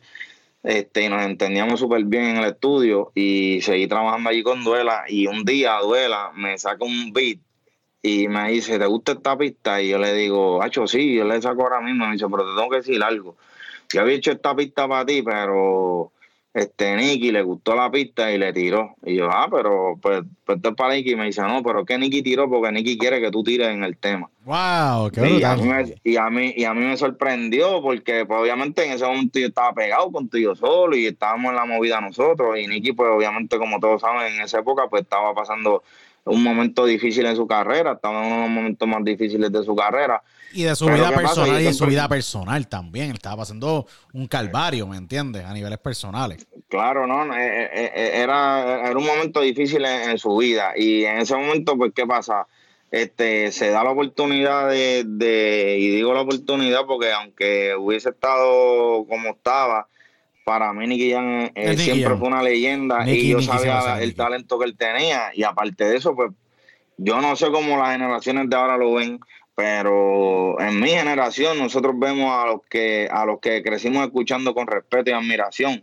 Estuviese como estuviese, estuvieras pegado, estuvieras apagado, para mí era una leyenda porque yo, yo crecí escuchándote y para mí Guillán fue una influencia bien grande y fue una mega, para mí era contigo que yo estuviese pegado con Cocu con el tema en ese momento, para mí era como que apuntarme en la lista de mi carrera, el yo haber tenido la oportunidad de haber trabajado con Nicky Jan pues era algo para mí en lo personal, si el tema se pegara o no se hubiera pegado, no me importaba, ya era, ya era algo con, era una satisfacción personal, ya era algo más personal y que él me diera la oportunidad y, y como que él hubiera que, que él quisiera buscarme para ir grabar conmigo, pues yo me sentía halagado y decía, wow, que Nicky Jam quiere grabar conmigo. Entonces, en los papeles se, se, se, vierten porque él me dice a mí como que ha hecho gracias y que tú me dices gracias a mí. Yo te doy las gracias a ti, tú eres, tú eres leyenda. O sea, y, y, para mí es una oportunidad yo grabar contigo. Ah, pero yo estoy apagado. Yo, es que yo no lo veo como que tú estás apagado. Yo lo veo como que tú ahí hiciste un aporte grande en la música y, y yo grabar contigo. Para mira, cómo mira cómo las cosas ocurren, Aldo. Tú grabas con Nicky. Obviamente no en su mejor momento. Él te da las gracias. Tú le das ese espacio, ese lugar obviamente ese respeto, porque siempre ha sido bien respetuoso, un profesional en lo, en lo cómo, trata, cómo tratas a todo el mundo, por eso tiene tremendas relaciones con todo el mundo. Las vueltas de la vida, se, o sea, de él estar, como él decir, apagado, mira dónde está hoy día, y esa todavía esa amistad, esa hermandad, esa relación se conserva, ¿me entiendes? ¿Y quién diría? Porque mucha gente, y esto, esto es una bonita enseñanza, porque es sumamente importante valorar a todo ser humano. Si tú le das tu, su respeto, su lugar, ¿me entiendes? Y no miras a la persona por la situación que está pasando en ese momento, no sabes qué la vida o qué Dios va a hacer con esa persona a niveles de, de en dónde va a terminar. Nicky decide pues apartarse de la isla, viaja a Colombia, el resto es historia, todo el mundo sabe lo lejos que ha llegado Nicky Jam. Y tú en ese momento difícil, lo más seguro, donde pues no voy a apuntar dedos, pero muchos le dieron la espalda porque pues no estaba sonando. Tú grabaste en ese momento y yo creo que ahí es que en esos momentos, peores momentos, es que tú te acuerdas quiénes estuvieron contigo, quién te dieron la mano. Eso que... Claro, ¿no? Y en ese momento él estaba trabajando, me acuerdo que el mixtape él de, de Black Carpet y, y, me dijo, mira, y yo le dije, vamos a coger el tema para tu mixtape tranquilo y estamos a la orden. Me acuerdo que hicimos ese tema, se llamaba Chica de Barrio. Chica de Barrio. Este, a mí me gusta mucho ese, tema. Y está bueno, el tema está bien bueno, el tema está bien bueno. Hubo una dinámica de improvisación entre él y yo en el tema. Fue, fue algo bien creativo, en verdad. Y, Nicky es tremendo improvisador. Mucha gente no sabe la improvisación, el, el, el, talento de improvisación que Nicky tiene, pero tú no un talento impresionante. y, tú, también. Improvisa, improvisa, él improvisa y compone sumamente rápido. O sea, había un momento en lo que ya yo había escrito el verso y, y él y me tranqué en cierto momento y él mismo me, me ayudó a fluir. Me dice, yo tengo esta idea, y verdad que trabajar con él fue una, una experiencia bien bonita y, y, bien especial en ese momento porque no había ego, tú me entiendes. Y el que me conoce sabe cómo yo soy y realmente pues no, Inclusive había mucha gente que me decía, chico, que tú vas a ver con Nicky, si Nicky está pagado, tú estás prendido ahora mismo con ese tema con Coco. Que si, y realmente a mí no me importaba. O sea, yo lo hice de corazón porque en verdad me gustaba. O sea, la música de Nicky Jam me, siempre me, influenció y artísticamente, pues, eh, fue una influencia para mí también, ¿entiendes? Y, yo lo vi como, como un ejemplo a seguir. Eh, de cierta manera tuvo una contribución en lo que fue mi carrera, o sea, porque pues obviamente crecí escuchando su música también. Aldo. Y lo vi como una oportunidad. Aldo, después de todos estos años, de tú obviamente estar en la industria, te entras en una encrucijada en los pasados años y no decides apartarte, sino decides coger unas pequeñas vacaciones, como yo digo, y te conviertes en empresario y empiezas a desarrollar otras destrezas, otras áreas de ti que tú pues siempre has tenido mucha pasión y te conviertes en un mega empresario en Puerto Rico con eh, una de las, se podría decir, la barbería más exitosa en Puerto Rico, con un equipo sólido, eh, Dynasty. Eh, empiezas a crecer como empresario, empiezas a crecer en otras áreas como motivador. Cambias técnicamente la industria, lo, cómo se ve un barbero y cómo se proyecta un barbero y cómo se corre un negocio de esta magnitud. creas este movimiento de Dynasty y te conviertes en motivador orgánicamente, eh, ¿pensaste que de estar cantando y creando una carrera en la música te ibas a convertir en el empresario y motivador que eres hoy de masas en, en Puerto Rico y otros países en el mundo que te, que te ven a través de las plataformas? Pues mira, la verdad que yo te puedo decir, ahora que estoy aquí, ¿verdad? Estamos, como quien dice, hablando a calzón quitado. Este, Nunca pensé nada de eso, de verdad que mi sueño y mi visión siempre fue la música. Este, sí sabía que era una persona que en el caminar de la industria de la música y todo aprendía a ser persistente, resistente y, me mantenía lo más positivo posible porque pues el que conoce la industria de la música, la industria de la música es una industria sumamente difícil, no es fácil. Muy compleja, muy compleja, muy compleja sí es muy difícil, es muy difícil, es fuerte, o sea, no, no, o sea, a los que me ven, a los chamaquitos que quieren cantar y eso, metan mano, pero organícense, que organícense. No, es, no, organícense. Estamos hablando con el más duro en cuestión de organización, Luis Otero, es más duro. Pero este, en términos de lo que es industria de la música, es fuerte. Eh, llega a ser en momentos llega a ser frustrante, depresivo, o sea, es fuerte, no es fácil. Eh, y yo, pues, ¿qué pasa? Logré por lo menos el objetivo de sacar mi disco de Real Boy, como había comentado, para el año 2000. Pues, si no me equivoco, 2014, 2014, 2015, 2014 fue que saqué mi disco. Este, de manera independiente logré posicionarme en Colombia número uno con el tema de cuando se apaga la luz que era un tema que originalmente se supone, mala mía que toque esto, pero que tengo que tocarle tanta No, seguro. Estamos seguro, ahora. Seguro, seguro. Pero cuando se apaga la luz fue otro tema sumamente grande y en Colombia fue inmenso. Eh, y este tema, pues yo combino con Ñengo Flow, y hacemos, hacemos la combinación y fue una combinación durísima también. Que casualmente y curiosamente se supone que ese tema hubiera sido la parte 2 de tú y yo solo con Cocuyuela. Pero el pana mío obviamente en ese entonces ya estaba bien pegado y estaba con su agenda súper difícil y, no y nunca pudimos pues grabar el tema y decido hacerlo con Ñengo, sacamos el tema, el tema se pega, el tema se convierte en el primer sencillo del disco de Real Root Boy, que es mi, fue mi primer disco, eh, eh, mi primer compilación oficial, porque antes de eso pues, había sacado Before the New Era, que era como un mixtape, y luego de eso pues saco lo que es Real Root Boy como disco oficial. Este, y entre tanto de los temas, pues sale ese tema, sale el tema de Osuna como mencionaste, y un sinnúmero de temas míos solo. Eh, viajo a Colombia, hago Colombia, hago República Dominicana. El tema tocó aquí durísimo. Este, un poquito más adelante, vuelvo y toco base con, con, con otros sencillos, ¿verdad? Este, el tema de la habitación, que fue otro tema que es durísimo, un tema que logró chartear Bilboal, este, Top 20 Bilboal dentro de ese disco. Eh, un poco luego de eso, entonces doy con lo que, con, con, el pana mío, con Coco nuevamente, y así es que nace Luna Llena. Ahí nace Luna Llena, ya Luna Llena estaba hecha. Me acuerdo que Luna Llena la hago para el disco de Romances de Ruido de Baby Rasty Gringo. Ese fue el segundo capítulo, Romances de Ruido 2, ¿verdad? Si no me equivoco. Pues no me acuerdo, no me acuerdo si era el 2 o no me acuerdo si iba a ser el 2, no, yo creo que iba a ser Romances de Ruido 3 porque lo iba a hacer varios artis. Eh, si el 3, porque ellos sacaron dos romances de ruido, si no me equivoco, ellos sacaron, llegaron a sacar dos, dos romances de ruido. El, el, ese tercer disco de romances de ruido iba a ser, este, creo, eh, iba a ser varios artis, como fue el concepto del primero. Y yo hago este tema para ese disco, el cual nunca salió, y me quedé con la referencia de ese tema. Ese tema se lo llevé, se lo llevé a Kendo, que nunca tiró.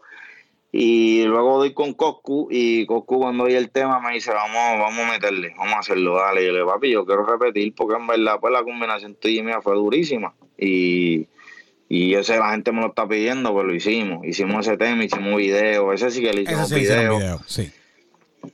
Ese tiene video y, lo usamos como si hubiera sido la segunda parte de tuyo solo. Y para ese mismo año, pues toco el Choliseo con Cocu, que me lleva de sorpresa. Tocamos el tema tuyo solo. Y luego de eso, ya yo estando en el top, este, pues ya esto que voy a tocar es algo un poquito más espiritual. Ya el Señor pues viene trabajando conmigo, ¿verdad? Este, lleva tiempo ya trabajando conmigo y, y no es hasta ese año que ya llega un momento en que pues tuve un encuentro bien fuerte, de los muchos que tuve ese año, pues fue demasiado fuerte. y, ahí es donde yo he decidido poner mis rodillas, alzar las manos y, entregarle mi vida al Señor Jesucristo. Seguro. Este, y, le, y me entrego a, me entregué a Dios y entregué todo. Este, mi hija estaba acabada de nacer, mi hija lo que tenía eran varios meses de nacida. Este, y estaban pasando un sinnúmero de cosas, eh, ¿verdad? Mi carrera iba bien, pero en ese momento, pero realmente, pues yo emocionalmente ya estaba muy fatigado, estaba, estaba cansado, estaba llevando mi carrera independientemente, era bien fuerte y, y el Señor pues me habló de una manera contundente, directa, y ahí es donde pues yo decido eh, seguir trabajando en lo que estoy, porque yo era siempre fui barbero, yo recortaba, y se me da la oportunidad entonces, la bendición de que la barbería que la que yo trabajaba, se, se, ocurriera una transición en yo quedarme con la barbería, pues yo me quedo con la barbería y decidimos entonces expandir lo que era esa barbería de cuatro sillas a doce sillas y traer el concepto de Dynasty de Miami a Puerto Rico. Y ahí es donde nace Dynasty en Puerto Rico. Y yo pues me empiezo a, la, a me di a la tarea de empezar a, trabajar con esto de, de, de empresario y de empezar a desarrollar una plataforma nueva dentro de la industria de la barbería en Puerto Rico, la cual necesitaba necesita dirección en cuanto a los precios, por el concepto de nosotros, pues los precios son de 25 para correcto, arriba. Es el vicio, eh, encontrar básicamente llevarle las herramientas para que el barbero se valore más en su trabajo. Y no tan solo eso, sino eh, cree ese servicio premium y esa experiencia y de conexión para poder capitalizar más en su carrera, que eso muchas veces yo decía, yo siempre decía, porque nunca se me olvida mi, mi barbero en, en, Trujillo Alto, Nefta, Nefta de Barber, que me recortaba hace muchos años atrás. Me acuerdo que él me, él me decía, mano, no puedo cobrar más de 12 dólares o 15 dólares por un recorte. Mira dónde tú has llevado la industria. Mira, mira, mira dónde tú has llevado la industria, ¿me entiendes? A través de los años y todo el que visita Dynasty, que pueden visitar a Dynasty eh, en Puerto Rico, que es un tremendo, tremendo, tremenda barbería, obviamente con unos servicios espectaculares, eh, que obviamente pues Aldo Gel, propietario que está llevando la batuta, eh, pueden visitarla y es una, una barbería que tú vas a notar completamente que es diferente. O sea, lo que tú tienes allí es la crema de la crema de los barberos en Puerto Rico. Tiene unos tremendos, sí. un tremendo equipo. Eh, o sea, es un concepto espectacular. De, de, hecho, este fin de semana tuvimos lo que fue el San Juan Beauty Show. Eh, haciendo, una, haciendo una presentación, ¿verdad? Llevé a mi, a mi equipo de trabajo a que se presentaran en plataforma y fue todo un éxito. Domingo y, y lunes estuvimos allí siendo presentes con el concepto de Dynasty y yo te puedo decir la gente pues encantada con esto porque esto es pues algo nuevo completamente dentro de, dentro de la industria de la barbería. Pero en el proceso en el proceso de, de en el proceso de del desarrollo de esta plataforma y empezar a, a coger barberos pues me doy a la, me doy me doy cuenta verdad que, que realmente pues había que trabajar con una con unos paradigmas y había que trabajar con unos factores mentalmente primero con los barberos para yo poder entonces mejor, llevarle la información nueva. Mejor dicho, un es mindset, como, con el mindset. claro, y ahí es donde nace lo que es mindset. Y Correcto. yo pues hacía una reunión en los martes porque era parte de, de, la estructura de lo que es el movimiento Dynasty, pero eh, la reunión no tenía una estructura como tal. Sí. Y aquí es donde yo empecé a trabajar, más allá que hablarle de recorte y de cómo podían vender, pues comienzo a trabajar con el yo de ellos, con su, con su persona, con su mente, dónde está el pensamiento, eh, con la visión, qué estás escuchando, qué estás viendo. O sea, y comienzo a darme la tarea de comenzar a trabajar con, con, con, con, la motivación de ellos, pero a su vez con la mentalidad de ellos, tratando de, de, de romper esa mentalidad y esa estructura de, de, de, de, pensamiento que tenían para poder reconstruir un pensamiento completamente nuevo para poderlos entonces llevar a la dirección que nosotros como compañía pues estamos queriendo llevar y lo que estamos gracias a Dios logrando. Y ahí en base a esa necesidad que nace lo que es el movimiento mindset, mindset, mindset que se presenta ahora este próximo mindset noviembre 18. Y by the way, quiero dejarle saber a las personas que si quieren, obviamente, hacer cualquier cita, ir a recortarse el pelo, quieren ir, obviamente, a hacer cualquier cosa, obviamente, en Dynasty, eh, que Dynasty Puerto Rico, la barbería, está ubicada en la 418 Avenida 65 Infantería en San Juan, básicamente, para que ustedes vayan, eh, técnicamente en Carolina, eh, pero eh, vayan y visiten la, la barbería. Río, Río, Piedra, Río, Piedra, Río, Río Piedra, San Juan, como Río, digo, Río, Río, Río Piedra. Llegando casi allá a Carolina por Río sí. Piedra. Eh, está espectacular y si necesitan hacer alguna cita con él, allá con, con, con la barbería 787-598-5243. Si no me equivoco, es el teléfono de ustedes. Eh, sí, eso mismo. Para que hagan la cita. Como pueden ver, básicamente, Mindset nace de tú, básicamente, crear un buen equipo con una base moral y profesional bien sólida. Y Mindset este año está básicamente acabas de crear y tienes este evento que hay taquillas disponibles. Eh, Mindset 18 de noviembre. Mindset. Mindset Puerto Rico, como tú bien lo, bautizaste, Mindset 2. Porque el año pasado obviamente hubo un evento, éxito total. Eh, el ah, evento 18 de ah, noviembre eh, en el auditorio de la Universidad Ana G. Méndez en Carolina. El gran eh, Aldo el Arquitecto, Aldo, Aldo, Paniagua, va a estar liderando este gran evento. Eh, y vas a tener como invitado al gran empresario exitoso de Dubai Motors en Puerto Rico y dueño de Avilés Auto, Carlos Avilés, eh, quien va a estar compartiendo en ese gran evento. Un evento espectacular donde yo creo que van a haber muchas vidas que se van a tocar y creo que eh, vas a ayudar a muchísimas personas. ¿Cómo te sientes de esta segunda, de, de esta segunda eh, edición? Porque es espectacular, mindset y eh, que este, esto está ocurriendo. ¿Cómo te sientes de que finalmente este bebé que llevamos meses hablando va finalmente a salir? Pues mira, este, esta es la segunda edición. El año pasado tuvimos la oportunidad de materializar esta visión. Eh, y fue un éxito, gracias a Dios, ¿verdad? Eh, muchos barberos se dieron cita eh, y, gente de otras industrias y fue ahí donde pues me di cuenta que, lo que estoy llevando son principios más allá que, de barbería, son principios que, que, le aplican a cualquier tipo de industria, a cualquier empresario y por eso que esta edición pues la estoy haciendo un poquito más amplia para darle la oportunidad que puedan entrar otros tipos de industria al seminario y, puedan enriquecerse en base a lo que vamos a estar llevando, ¿verdad? Con, todo esto de, los principios de, mindset, de positive mind, eh, y, que pueda, ¿verdad? Que pueda hacerle bendición no tan solo para la barbería, sino para las demás industrias, ya que Puerto Rico ahora mismo yo entiendo que es un mercado que tiene tanta salida y, y es un mercado bendecido, de verdad que luego de todo esto de María, todo esto del huracán, mucha gente está volviendo a la isla eh, y cuando mucha gente me decía que, estábamos locos ni que metiendo una barbería que cobrara 25 y 30 y 40 dólares este en un demográfico que realmente pues tal vez no es el más el más congruente con verdad con, con, lo con lo que con lo de la visión. Pero gracias a Dios pues se está dando, se dio gracias al Señor. Y, gracias a eso pues también nace lo que es este nuevo movimiento de Mindset, eh, en donde vamos a estar llevándole eh, motivación, donde te vamos a llevar desde el principio hasta lo que hoy día eres. O sea, es como yo digo, si no sabemos de dónde venimos, eh, no sabemos para dónde vamos.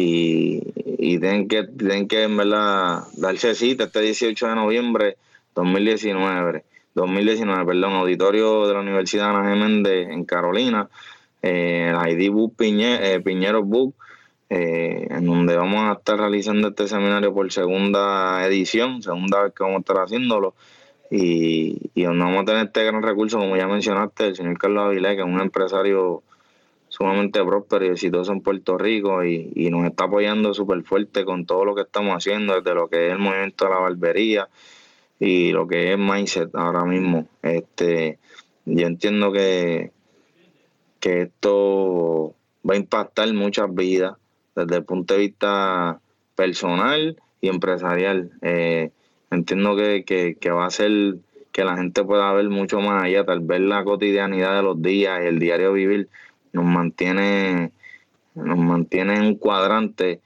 que, que no nos permite tal vez muchas veces ver más allá porque estamos pendientes a hoy y a mañana sin saber o perdiendo de perspectiva que somos mucho más allá que, que, que, acostarte, levantarte, dar dinero, pagar los biles, levantarte, acostarte. O sea, eh, no, te, te, vamos a sacar de, de, esta mecánica que, que, el sistema ha creado en el ser humano y, y vamos a llevar la mente un poco más allá, ¿verdad? De, de, lo que de lo que cotidianamente eh, trabajamos con la misma. Yo te soy bien sincero, yo me siento bien, bien, bien, bien, bien increíble de que este eh, mindset, eh, evento mindset número 2, se esté dando, todo el mundo compren sus boletos, se están agotando rápidamente, ¿verdad? Mucha gente ha comprado sus boletos necesitan los boletos, cómprenlos 787-598-5243, comuníquense con Dynasty, con Aldo, 787-598-5243. Eh, se están vendiendo bien rápido los boletos. ¿Por qué? Porque hay mucha gente que tiene hambre de crecer y obviamente quieren ser parte de este gran movimiento de mindset. Y es muy importante que tú hablas sobre. Espacios muy limitados, diré que son espacios limitados, que esos se van, porque se van, son espacios, no, es como que esto son eventos con espacios limitados. No, súper, son espacios limitados y se, está, se están acabando rápido, por lo que tengo entendido.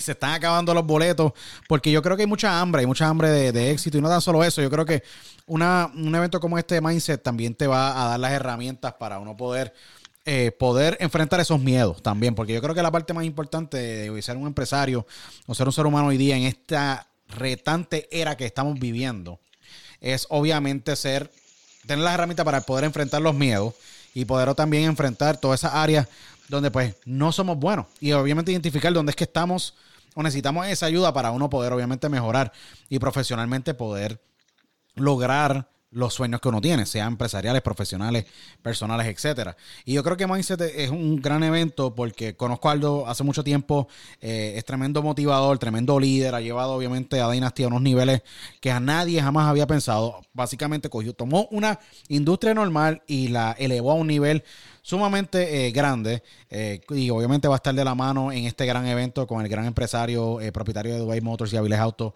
Carlos Avilés, que es tremendo motivador también. Y creo que eh, todo el mundo se va a beneficiar. Así que compren los boletos 787-598-5243. Espacios limitados. Eh, Aldo, si nos puedes dar un poquito, un snippet, ¿qué se puede esperar de este evento adicional de todo lo que nos han mencionado? ¿Qué se pueden esperar en esta edición? Esta edición, ahora mismo yo estoy colgando contigo para hacer, para preparar un visual que vamos a estar oh, llevándole al público con un recurso bien especial, aparte de verdad de lo que hace el señor Carlos Avilés, voy a tener otro recurso más también, eh, que te puedo decir que ha sido un maestro para mí este, en todos estos años y en esta transición que he tenido, ¿verdad? Desde lo que ha sido la música a lo que estoy haciendo hoy en día y, yo sé que lo que esta persona va a llevar eh, va a ser algo grande. ahora vamos a estar filmando eso eh, ¿qué te puedo decir? Van, van, a, vamos, van a presenciar una conferencia eh, diferente eh, y, donde vamos a tocar mucho más, más allá que tu mente, vamos a tocar tu espíritu, vamos a tocar eh, unas dimensiones bien, bien, ¿qué te puedo decir? unas dimensiones que tú no, o sea, no, te vas a esperar, de verdad. O sea, venimos con, con algo bien especial. Como fue la primera edición, fue, fue increíble. O sea, impactamos muchas vidas, mucha gente salió de ahí con otra mentalidad. De ahí salieron gente con sus negocios subiendo los precios, eh, motivándose a, motivando a otros barberos. Eh, de verdad que contamos con recursos grandísimos en esa primera edición. Este, y esta segunda, pues, no va a ser la excepción. Eh, va a ser una edición donde Vamos a tocar eh, mucho más allá puntos que no pudimos tocar en la primera edición debido a la cantidad de recursos que tuvimos y obviamente pues el tiempo nos traiciona un poco. Eh, vamos entonces a, tocarlos en esta próxima edición. Eh, ¿Y qué te puedo decir? No te puedo decir mucho porque si te digo mucho... Este, no, no, seguro, seguro. Vamos a dejar... vamos la máscara pero realmente... Seguro.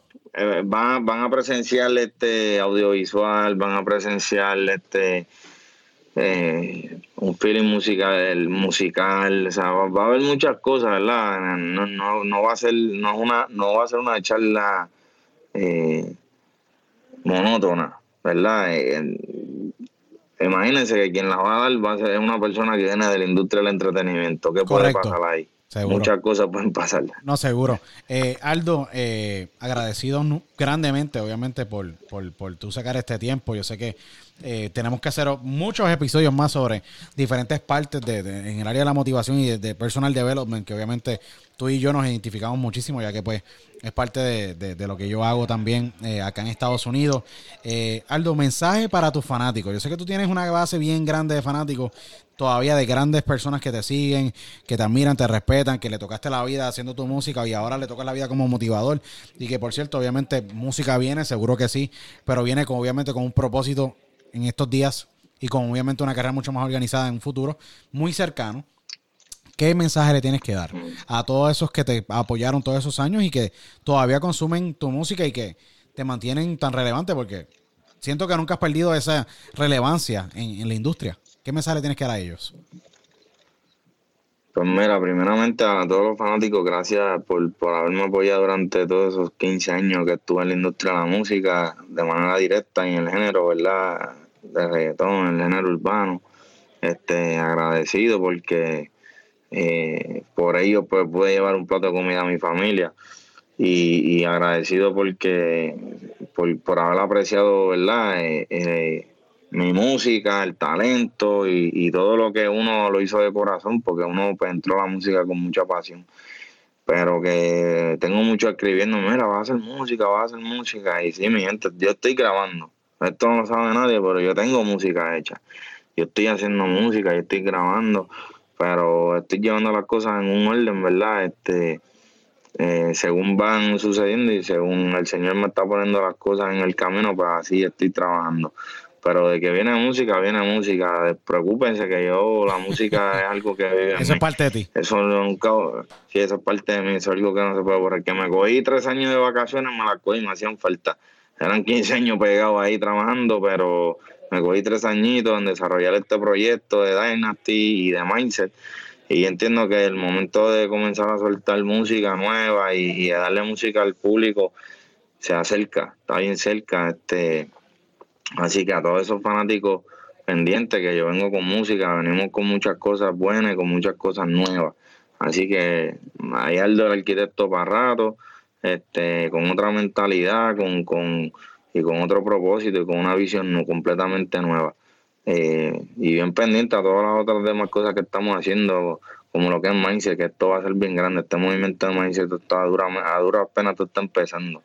Esto, esto va a impactar el mundo eh, mindset, mindset va a ser algo bien grande. No, desde eso estamos claros, de eso estamos claros. Yo, eh, sabes que cuentas acá con, con, mi apoyo en ese proyecto y muchísimas cosas más que estamos trabajando. ¿Dónde te pueden seguir? ¿En qué redes sociales te pueden buscar, eh, Aldo? las personas, tú sabes, te pueden seguir, yo sé, si no me equivoco, eh, arroba Aldo Nuera en Instagram arroba también Aldo Nuera en Twitter. Tienes, un, tienes miles y miles de fanáticos en, en todas estas plataformas en estas dos plataformas? en Instagram, Instagram es Aldo, eh, arroba Aldo el arquitecto. Aldo el arquitecto. Eh, arroba, sí, arroba Aldo el arquitecto. Me puede seguir también como arroba Aldo J Paniagua, que esa es nueva. Sí. Eh, y arroba Aldo Nuera, y arroba Aldo Nuera es la de Twitter. Y arroba, y arroba Aldo es la de Twitter. Ahí me pueden seguir, que me activé con el Twitter de nuevo y estoy sumando mensajitos de más motivación. De 43 mil, más de 43 mil seguidores, ok.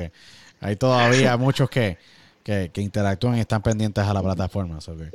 Eh, Ahí también, este, venimos con lo del YouTube, a la plataforma de YouTube, al del arquitecto, también que YouTube está vigente. Eh, vamos a estar dándole ya, nos activamos de nuevo con el YouTube este, y qué otra cosa más, dime tú, este, que tú sabes que yo, Luis, tú sabes. No, no, no, y, hay, hay, mucha, hay, hay, mucha, y hay, muchas cosas más pendientes, de verdad. Yo, pues, soy muy amigo de, de, de, Aldo, lo digo públicamente, obviamente, y trabajamos muchas cosas tras bastidores y llevamos muchos meses trabajando, obviamente, y yo sumándole, como yo le digo, un montón de fillers para que esto de Mindset ocurriera y gracias a Dios está ocurriendo. Es agradecido a ella públicamente, darte las gracias, Luis, que todo el mundo sepa ese hombre que está ahí es tremendo ser humano, tremenda persona. Gracias, Aldo. Y alguien que, que a este nivel la está aportando, aunque usted no crea, está aportando mucho a mi carrera y a la carrera de muchos colegas. Sí, estamos tratando de fiscalizar lo que es correcto, de verdad. Fiscalizar lo que es correcto. Que merecen, que merecen, que merecen lo que no se, lo que no les llega y de verdad que gracias, papi, porque gente como tú, Dios las bendice. Así que Dios te bendiga mucho y gracias también por el apoyo siempre, a mí no, siempre, y, A, y, a, y, a, los colegas, ¿verdad? Este, gracias por esta plataforma tuya del diálogo con Luis Otero también y por darnos la oportunidad a nosotros de podernos expresar y que gente que tal vez le falte por conocer, conozca mucho más allá. Sí, no, seguro. La palabra dice que por falta de conocimiento la gente se pierde, el pueblo se pierde. Así que sigan a Luis Otero también en sus redes, que tiene mucho que ofrecer y mucho que aportar. No, y agradecido. Bendiga mucho, papi, y gracias siempre por la oportunidad. Siempre. Aldo, Aldo para mí un gran honor ser, ser, tu amigo, obviamente, y, y, trabajar contigo y poder darle luz, eh, obviamente, a, a, ti, a tu carrera y a, y a, la de muchos, porque pues siento que, pues, y esto es algo marginal a lo que estamos obviamente hablando, que el enfoque es Aldo en esta entrevista. Eh, se hace mucho trabajo, ¿me entiende A muchos artistas que pues no conocen sus derechos. Muy importante que ustedes, esto es un buen consejo para todos los los muchachos que están empezando y, mujeres que están empezando en la música y en la industria, organícense, conozcan sus derechos, conozcan el negocio, organícense, eh, conozcan qué es un split sheet, conozcan qué es una regalía mecánica, qué es una regalía de ejecución, una regalía, ¿me entiendes? Conozcan muy bien el negocio. Eh, que básicamente esa ha sido pues mi, mi, área de estudio por más de, de, de, 15 años. Eh, así que es muy importante que lo hagan porque pues eso es lo, es, sumamente importante para el, bien de ustedes, obviamente, y de sus carreras. Pero, Aldo, para mí un gran honor, de verdad, eh, ser tu amigo, poder trabajar contigo. Eres un ser humano de luz, mindset Noviembre 18, un evento que no se pueden perder, un evento que va a impactarle la vida a todos los que asistan, de verdad, sean parte de este gran movimiento, noviembre 18, auditorio de la Universidad Ana Jiménez en Carolina, eh, donde va a estar el gran invitado, el empresario puertorriqueño, eh, propietario de Dubai Motors y Avilés Auto, Carlos Avilés. Aldo va a estar obviamente hablando de un sinnúmero de temas, va a estar hablando sobre el estado mental, los conocimientos, cómo desarrollarse uno personalmente a nivel eh, que no ha llegado, eh, cómo puedes obviamente mejorar personalmente eh, tu situación de vida. Boletos 787-598-5243. 787-598-5243. Muy importante. Compren sus boletos. Se están acabando. Son espacios limitados. no te pierdas de este gran movimiento que yo creo que va a hacerle la vida diferente a muchas personas y el que eh, sea, parte de, sea parte de la historia, de verdad que sí. Yo creo que en Puerto Rico no hay un movimiento tan eh, positivo con tanta personas con experiencia como tú, Aldo, que tú eres un empresario, desarrolló una, una empresa desde cero y la ha llevado a un nivel mucho más alto, al igual que eh, tu gran invitado Carlos Avilés, que es un empresario que yo respeto muchísimo, que, que también con el sudor de su frente, con mucha, mucho liderazgo, mucho, mucha estrategia, mucha organización, ha logrado también éxito empresarial. Así que Mindset, noviembre 18, un día sumamente especial que marcará la historia de Puerto Rico. Boleto 787-598-5243. Comuníquense. Eh, y Aldo, esta es tu casa. Esta no es la primera vez que te tendremos en el programa. así que vamos a hablar y seguir impactando vidas pendientes Aldo el Arquitecto en Instagram, Aldo, arroba Aldo Nuera en Twitter, eh, Aldo el Arquitecto, búsquenlo en, YouTube y próximamente la, eh, la plataforma de, Aldo con todos los videos de Mindset que próximamente estarán saliendo. Así que eh, esperen mucho más de Aldo. Aldo, un gran honor tenerte acá en diálogo y a todos, por favor, asistan Mindset número 2, noviembre 18. Gracias Luis, Dios te bendiga mucho, ya tú sabes. Oye, me busqué los boletos que se acaban, se están yendo a las millas. A darle una exclusiva. Tenemos a Gringo que va para allá, a Gringo. Y va a ir par de gente, va a par de gente para allá. Así que, oye, me den cita que lo que vamos a estar hablando allí Va a cambiarle la va vida. A cambiarte la vida sí, va a cambiarle la vida. Mindset 2, boletos 787-598-5243. Eh, a todos ustedes agradecidos por haber sacado el tiempo y ver esta gran entrevista que llevábamos ya semanas tratando de planificarla y se pudo lograr. Eh, noviembre 18 no falte Mindset. Vean a Aldo el arquitecto, Carlos Avilés y un sinnúmero de grandes profesionales en este gran movimiento. Eh, los boletos se están acabando. Así que gracias a todos ustedes por la sintonía y nos vemos en la próxima edición de Diálogo con Luis Otero. Hasta entonces. Chao.